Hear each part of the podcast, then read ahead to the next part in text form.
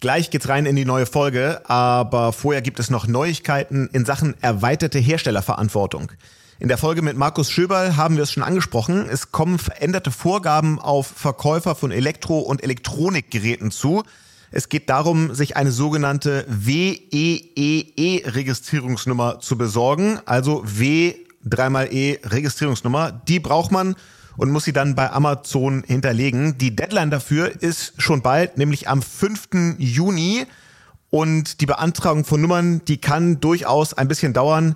Deshalb jetzt schon den Hinweis an alle Hörer und Hörerinnen, die Elektro- und Elektronikgeräte verkaufen.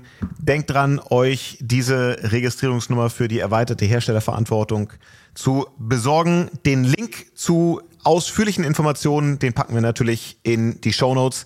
Und jetzt geht's direkt rein in die nächste Folge. Die heutige Folge führt uns aus Vorarlberg in Österreich über Südostasien bis auf den Amazon Marketplace. Heute zu Gast Rebecca Lorenz von Hilo. Herzlich willkommen zu Unternehmerinnen der Zukunft, dem Amazon Podcast zum Marketplace. 2017 gab es einfach in jeder Nische wahnsinnig Luft nach oben. Da gab es nicht viel Konkurrenz. Es war extrem einfach, an gute Positionen zu kommen, also unter den verschiedenen Keywords gut aufgefunden zu werden, ohne dass man jetzt da wahnsinnig ähm, PPC geschalten hat.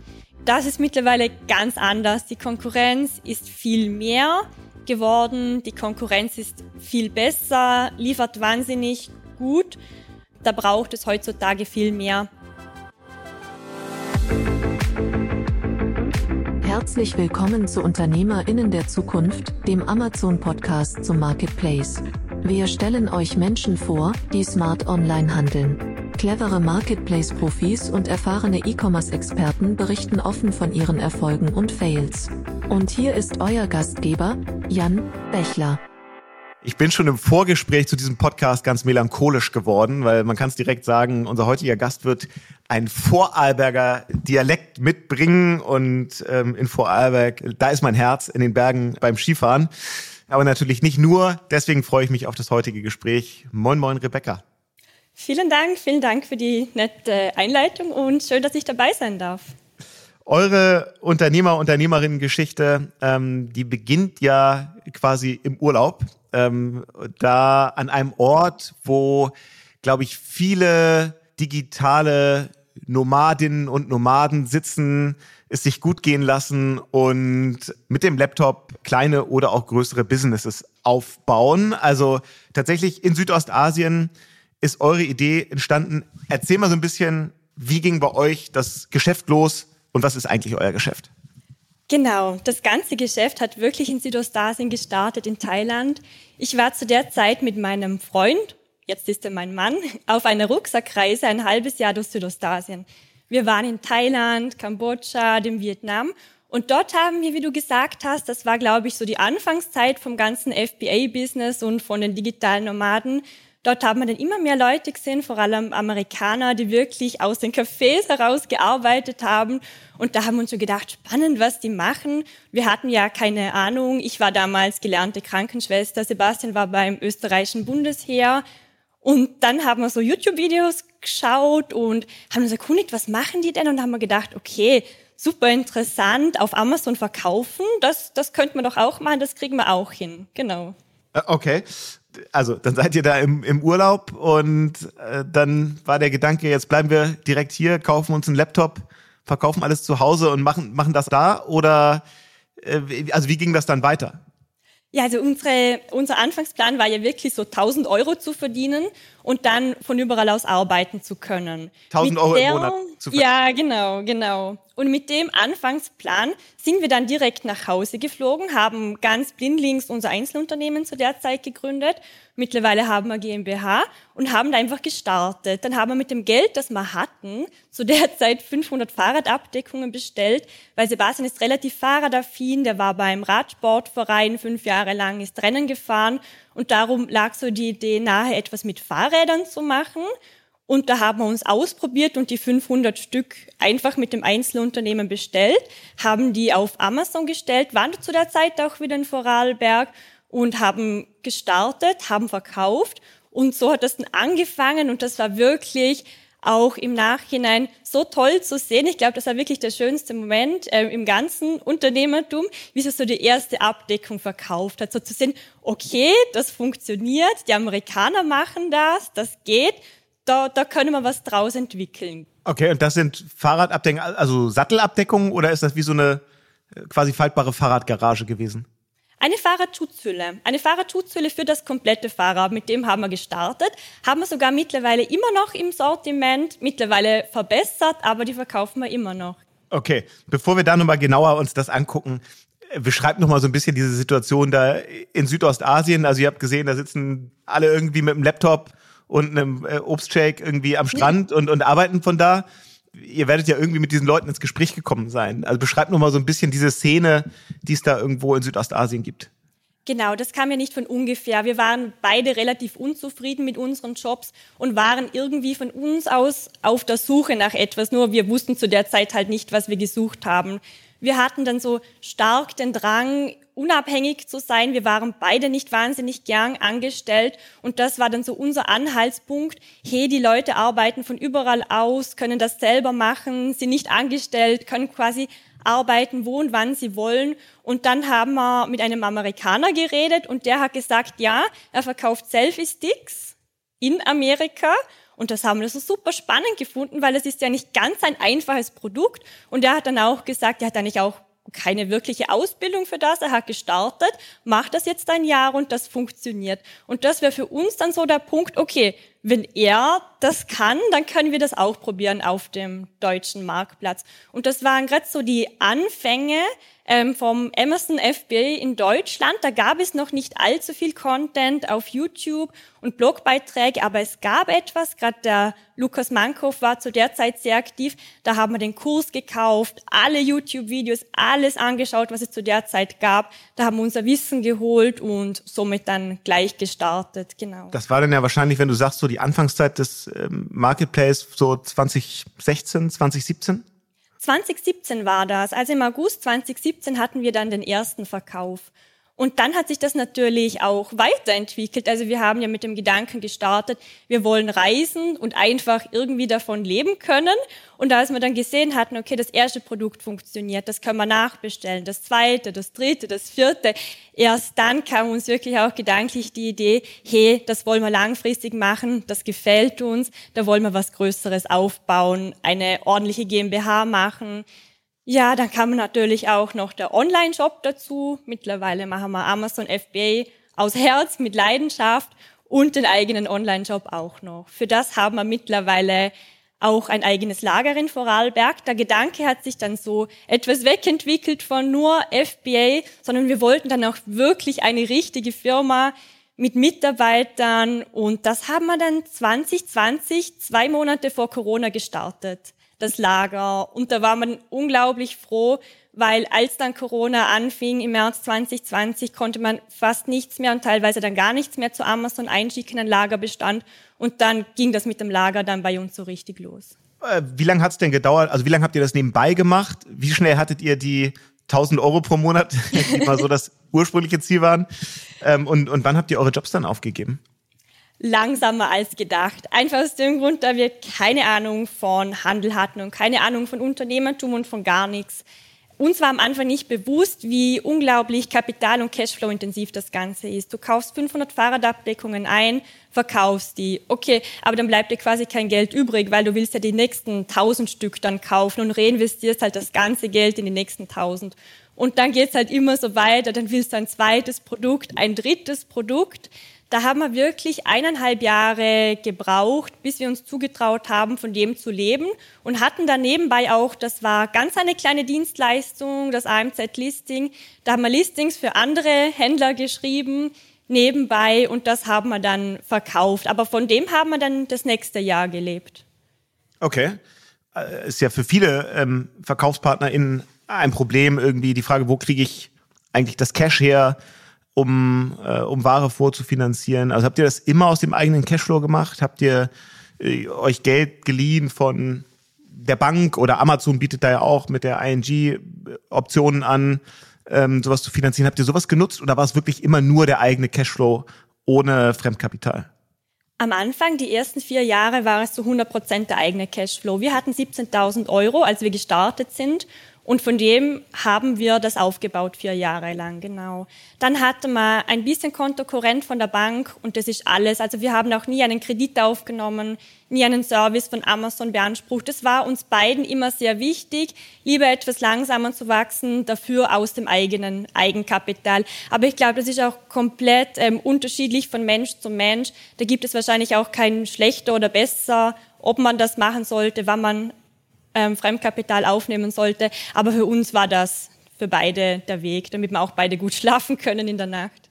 Ja, wie muss man sich das denn vorstellen? Wie groß ist denn euer Geschäft äh, mittlerweile so geworden, was mit 500 Fahrradabdeckungen angefangen hat?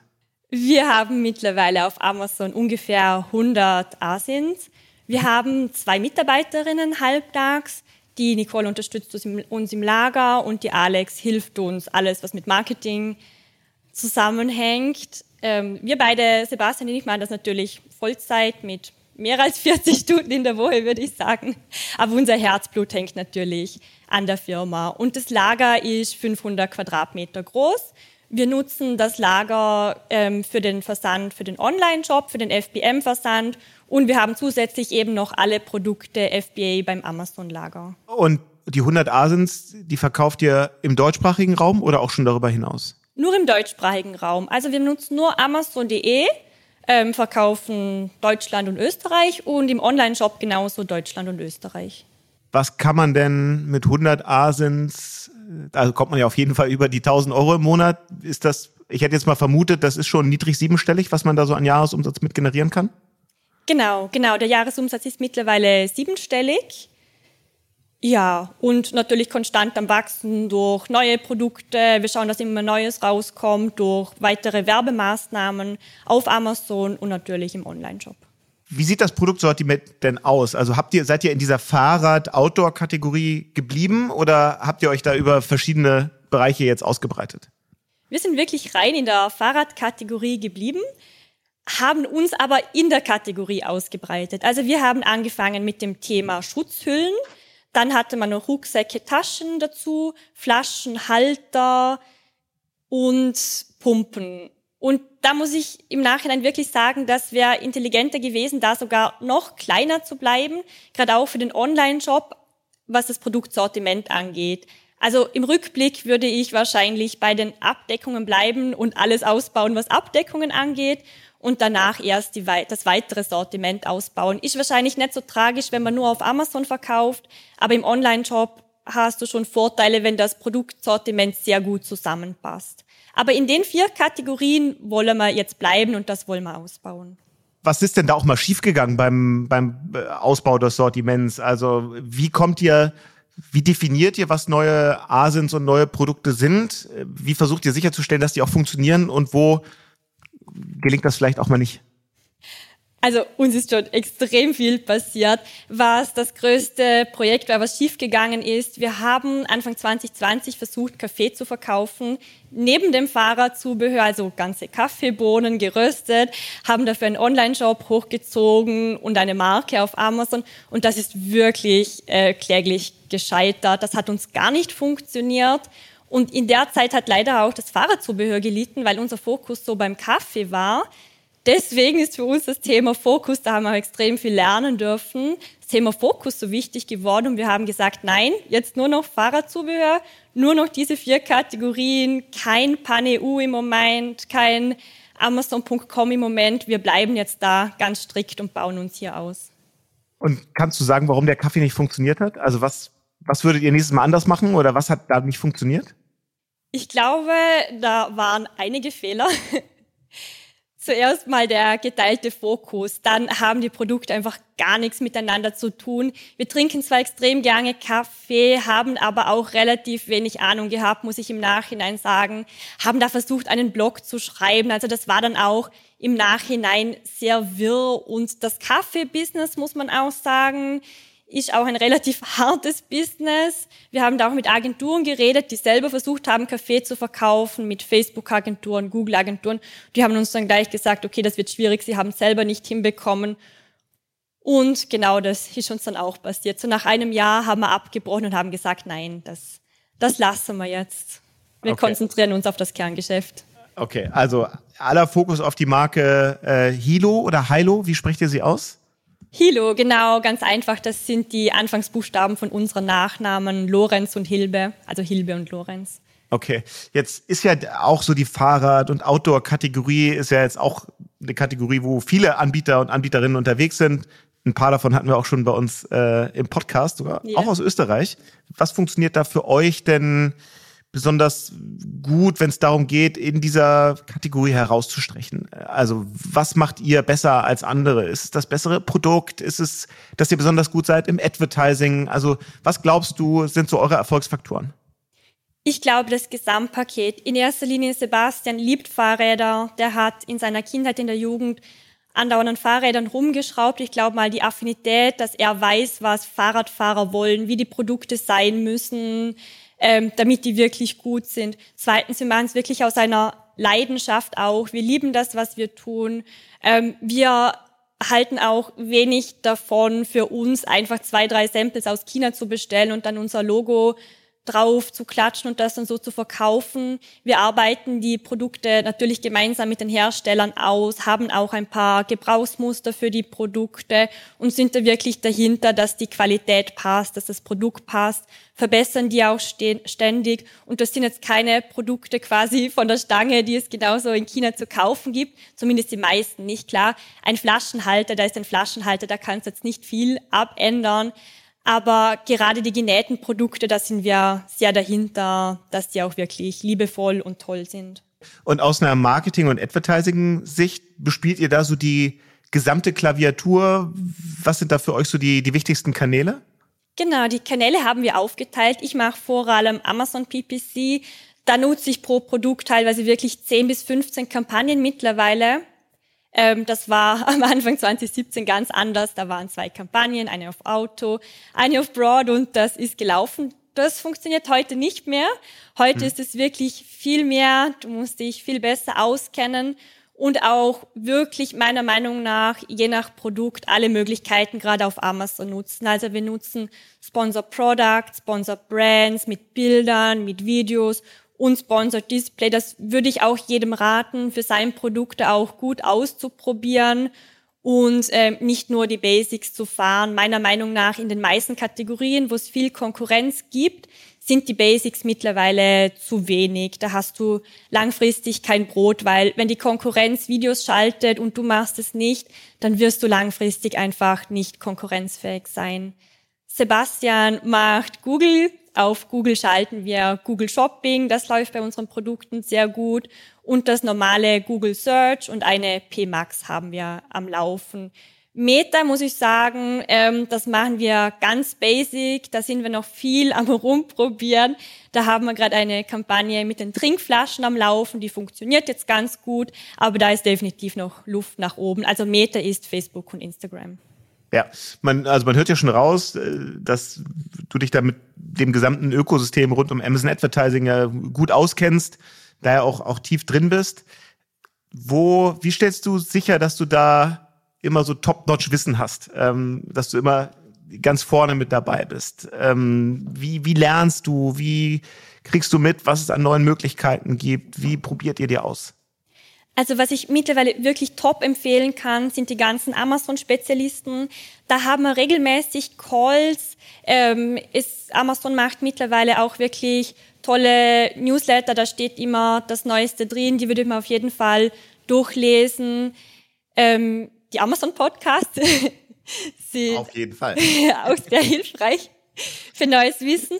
Und was ich noch äh, extrem empfehlen kann, ist sich einfach vernetzen, auszutauschen, ähm, Kollegen, Kolleginnen, Freunde zu haben, die auch auf Amazon verkaufen, die Online-Händler sind, sich mit denen zu treffen, Netzwerken, das ist ganz wichtig. Also so die Infos, was gibt es Neues, was macht wer, die haben wir ganz viel auch aus unserem Netzwerk. Und da gibt es mittlerweile auch ganz viele Facebook-Gruppen. Wir haben zum Beispiel einen Amos, also für jemand, der aus Vorarlberg kommt, herzlich willkommen. Wir haben alle drei Monate einen Amazon Vorarlberg Stammtisch.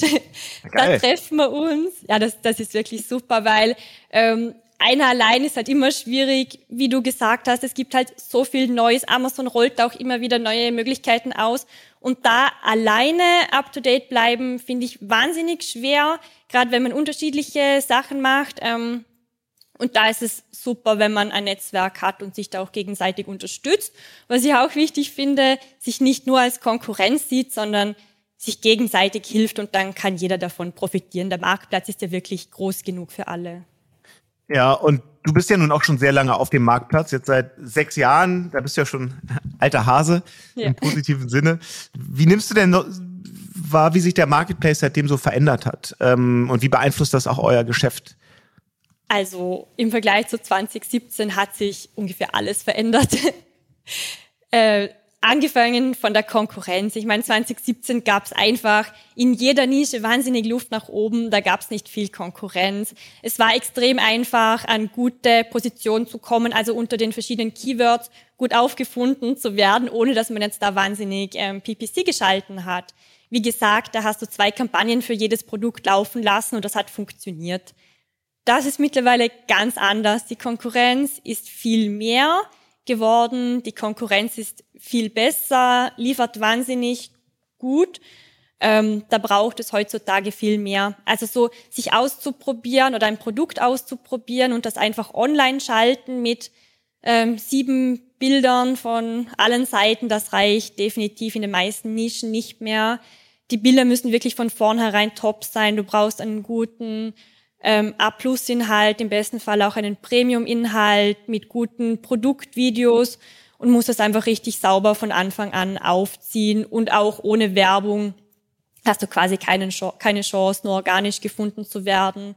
Da braucht es auch eine gute Kampagnenstruktur mit allen Möglichkeiten, die Amazon zur Verfügung stellt. Und macht ihr das über 100 oder mehr Asins komplett in-house? Ja, ja, genau. Also Amazon PPC, das mache alles ich. Aber bei den Asins muss man natürlich dazu sagen, das sind teilweise auch Variationen von Produkten. Aber auch A-Plus-Content und all diese Themen, Review-Management, alles, was so dazu gehört, das macht ihr alles bei euch intern mit. Am Ende ja nur vier Personen. Genau, das machen wir wirklich alles selber. Also wir haben früher mit Agenturen gearbeitet, wir haben auch früher Bilder von Agenturen machen lassen, alles. Das machen wir mittlerweile nicht mehr. Das machen wir aktuell alles selber. Kann sich aber in Zukunft natürlich auch wieder ändern. Aber aktuell haben wir alles in-house. Welche Rolle spielt denn der eigene Online-Shop so umsatzmäßig? Also siebenstelligen Umsatz macht ihr.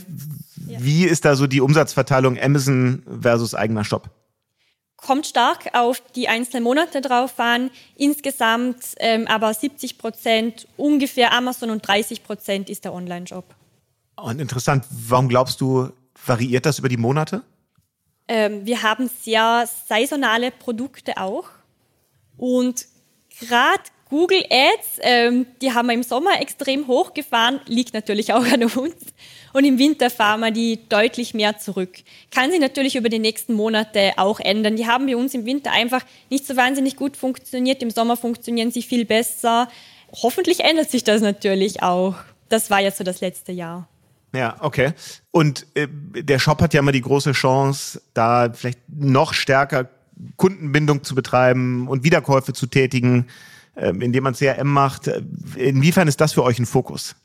Das ist auch sehr wichtig, wird auch immer wichtiger natürlich, desto mehr Umsatz, das im Online-Shop generiert wird.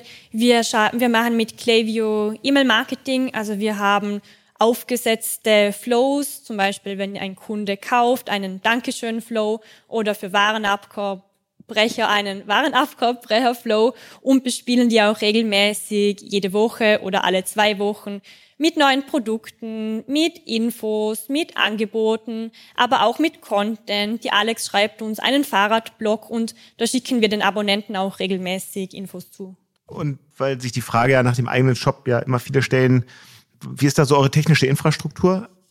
Die ist relativ simpel. Also wie wahrscheinlich die meisten würde ich auf jeden Fall Shopify empfehlen. Komplett einfach, du musst gar nicht programmieren können. Mit den Apps kannst du relativ viel machen, beziehungsweise alles abdecken. Was ich aber dazu sagen muss, ähm, viele reden schon sehr früh von dem eigenen Online-Shop. Meiner Meinung nach, so in, im Nachhinein hätte ich den später angefangen, hätte mich viel länger auf Amazon konzentriert und hätte mit einem breiteren Produktsortiment im Shop gestartet. Wir haben schon mit vier Produkten gestartet und die haben zu der Zeit leider nicht optimal zusammengepasst. Deshalb habe ich am Anfang auch gesagt, ich würde Produkte wählen, die noch besser zusammenpassen, damit die auch im Shop zusammen gekauft werden, weil du hast es halt extrem schwierig, wenn du im Shop Einzelprodukte verkaufst, wenn sie vom Verkaufspreis, sage ich mal, unter 40, 30 Euro sind. Der Online-Shop lebt einfach davon, dass du Produkte gemeinsam verkaufst, dass der Warenkorbwert höher wird. Weil sonst ist es mit der externen Werbung, sei es Google, sei es Meta, extrem schwierig, da profitabel zu verkaufen. Hm. Jetzt habt ihr ja in den gut sechs Jahren, die ihr jetzt äh, unternehmerisch unterwegs seid, ja unterschiedliche Phasen mitbekommen. Am Anfang war es noch ein Nebenprojekt, dann habt ihr immer gesagt, jetzt trauen wir uns, das zum Hauptjob zu machen. Dann kam Corona, da hätte ich vermutet, dass das für euch ein wahnsinniger Rückenwind war, weil so das ganze Thema Outdoor, Sport ähm, und E-Commerce beides äh, totale Sonderkonjunktur hatte. Jetzt vermute ich, werdet ihr auch so ein bisschen äh, Kaufzurückhaltung spüren, wie man es ja in vielen Bereichen sieht. Erzähl mal so ein bisschen, wie du das so erlebt hast, so diese unterschiedlichen Phasen des Unternehmerinnen-Daseins und was das auch mit, wie das auch funktioniert, wenn man eben mit dem Lebenspartner zusammen so eine Firma führt, so durch verschiedene Höhen und Tiefen zu gehen.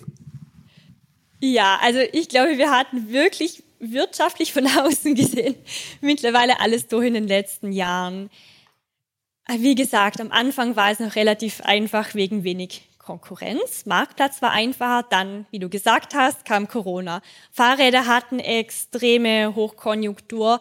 Ähm, uns hat das aber auch richtig aus dem, wie wahrscheinlich jeden Corona getroffen hat, aus dem Nichts getroffen. Wir waren null vorbereitet, hatten zu der Zeit noch keine guten Systeme. Wir hatten kein Warenwirtschaftssystem. Wir hatten noch irgendwelche Zettel mit dem Lagerbestand.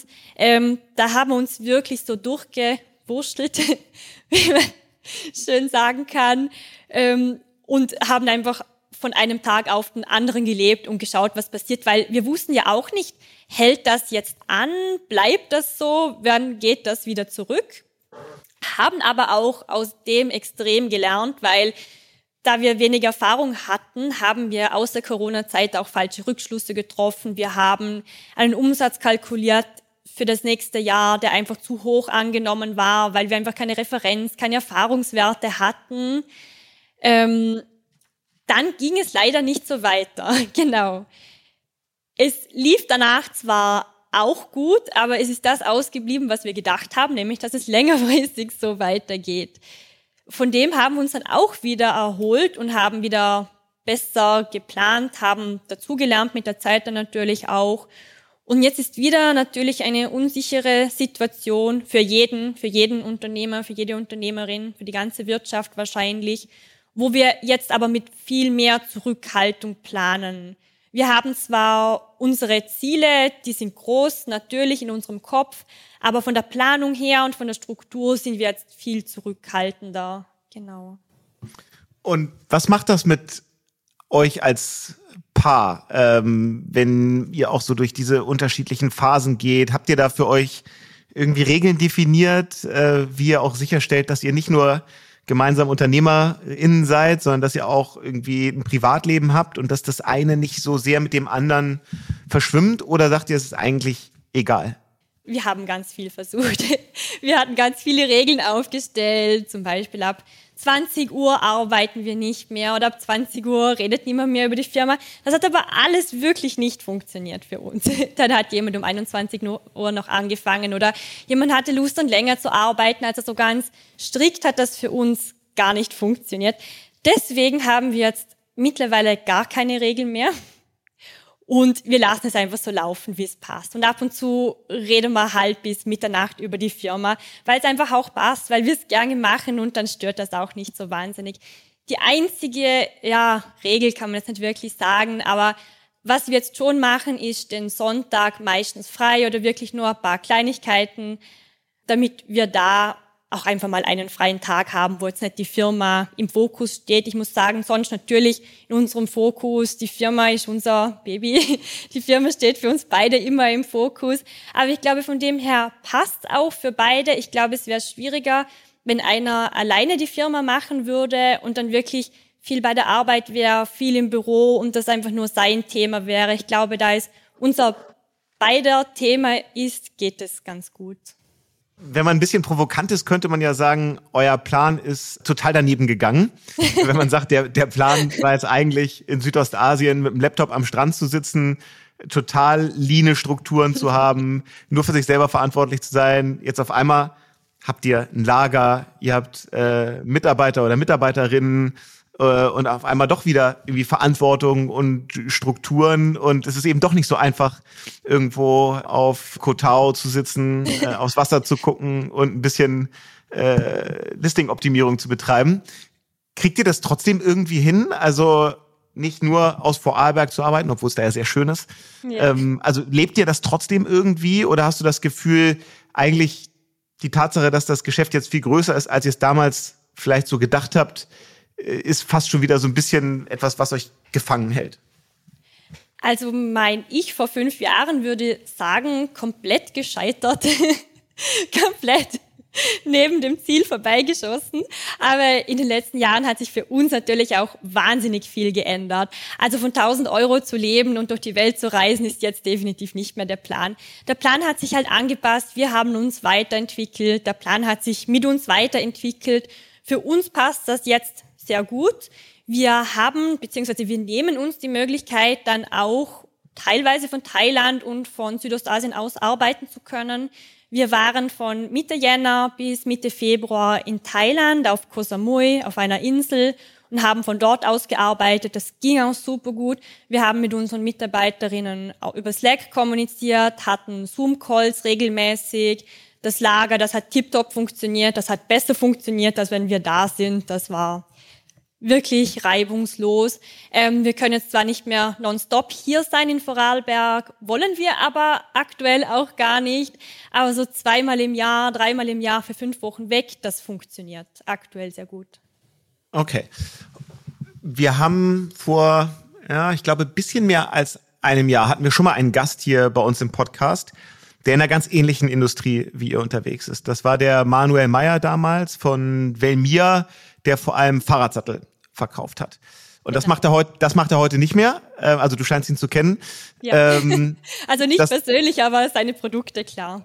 Okay, das macht er heute nicht mehr, weil er hat bei mir verkauft an einen ähm, ja, der, der großen FBA-Aggregatoren, sind ja, haben wir auch gerade hier im Podcast ja gehabt, äh, das Thema, so das große Thema gewesen zu Anfang der Corona-Zeit, ähm, Trasio, SellerX, wie sie alle heißen, die halt FBA-Händler in eigentlich Firmen genau wie ihr es seid, äh, aufkaufen und aggregieren wollen. Und Manuel hat's gemacht. Ich ja. wäre überrascht, wenn ihr noch nicht angesprochen worden seid. Ja, ja, zu, ich glaube, ungefähr vor einem Jahr war das, wo da jede Woche ein Briefchen oder eine E-Mail reingeflattert ist von den, wie du gesagt, von den genannten Aufkäufern von dir. Ja, natürlich, wir haben kurz drüber nachgedacht, aber im Endeffekt haben wir da nicht mal ein Gespräch mit einem geführt, weil es uns eigentlich nicht wirklich interessiert hat. Für uns, also ich würde jetzt einen Verkauf nicht komplett ausschließen, aber aktuell, also aktuell würde es definitiv ausschließen, weil wir es einfach zu gerne machen, weil das, ja, es ist auch irgendwie unser Baby, wir machen das gerne, wir fühlen uns aktuell top wohl mit dem, was wir machen. Darum kam es für uns auch nicht in Frage zu der Zeit. Wenn ihr jetzt nicht verkaufen wollt, ähm, wie geht's denn dann weiter mit Hilo? Ihr werdet ja vermutlich weiter wachsen wollen. Geht das dann über mehr Asins? Geht es dann über doch nochmal den Sprung ins Ausland wagen? Über Amazon, vielleicht auch über den eigenen Shop? Wo, wo wollt ihr Hilo hinbringen? Also ich sehe aktuell sehr viel Potenzial in neuen Produkten und im Ausbau der Werbemaßnahmen für den Online-Shop und natürlich Amazon auch, wobei ich sagen würde, die aktuellen Produkte sind da schon relativ gut ausgebaut. Das ist so der erste Schritt, wobei ich das Ausland auf keinen Fall ausschließen würde, nur aktuell nicht. Aktuell sehe ich es über die Produkte und die Werbemaßnahmen. Ich denke mir, in Google steckt noch viel organisch, aber auch bezahlt ähm, für mehr Wachstum und in neuen Produkten natürlich auch. Ja. Also, ihr habt da noch äh, eine gute Reise vor euch. Ich finde, es ist genau eine dieser Geschichten, für die dieser Podcast irgendwie da ist, aus dem, aus dem Backpacking-Urlaub in Südostasien so ein ähm, ja, Millionengeschäft, darf man ja sagen, aufzubauen. Ich finde, genau das sind die Geschichten, die man hier erzählen muss. Deswegen freue ich mich total, dich da als Gast gehabt zu haben, eure Geschichte gehört zu haben. Wir werden das auf jeden Fall weiter verfolgen. Wir wollen natürlich immer noch, äh, wie von allen Gästen, wissen, wie sieht denn so dein eigenes Kaufverhalten aus? Also wie viel Bestellungen von Amazon tätigst du denn selber so? Also ich bin da extrem ertappt im Online-Shopping. ich bestelle extrem viel auf Amazon in Online-Shops. Ah, ich würde schon sagen, 40 Bestellungen, 50 im Jahr sind es definitiv. Da bist du hier unter den Gästen, aber würde ich noch sagen, im, äh, auf jeden Fall in der, in der unteren Hälfte. Also ah, da, wirklich? Ja, ja, absolut. Absolut. Die Ausrede ist dann ja immer, nee, nee, die meisten Bestellungen sind nur für die Firma. Und äh, neben Amazon, was ist so dein anderer Go-To-Shop? Also ich liebe den Online-Shop von Cookie Junkie. Die machen Cookies, selbstgemachte Cookies. Die sind extrem, extrem gut. Sie haben mittlerweile extrem viele Sorten. Und das verschenke ich auch gern zu Weihnachten. Ein guter Tipp für unsere Lieferanten und für unsere Partner. Ist wirklich ein tolles Weihnachtsgeschenk, wo sich jeder freut. Alles klar. Also den Genusstipp gab es noch oben drauf. Rebecca, vielen Dank, dass du eure Geschichte geteilt hast. Ich glaube, es ist total inspirierend, auch wenn man nicht gerade äh, in Thailand ähm, am Strand sitzt. Danke fürs Teilen und viele Grüße ins schöne Vorarlberg. Dankeschön. Vielen Dank, dass ich dabei sein durfte. Ciao, ciao. Ciao.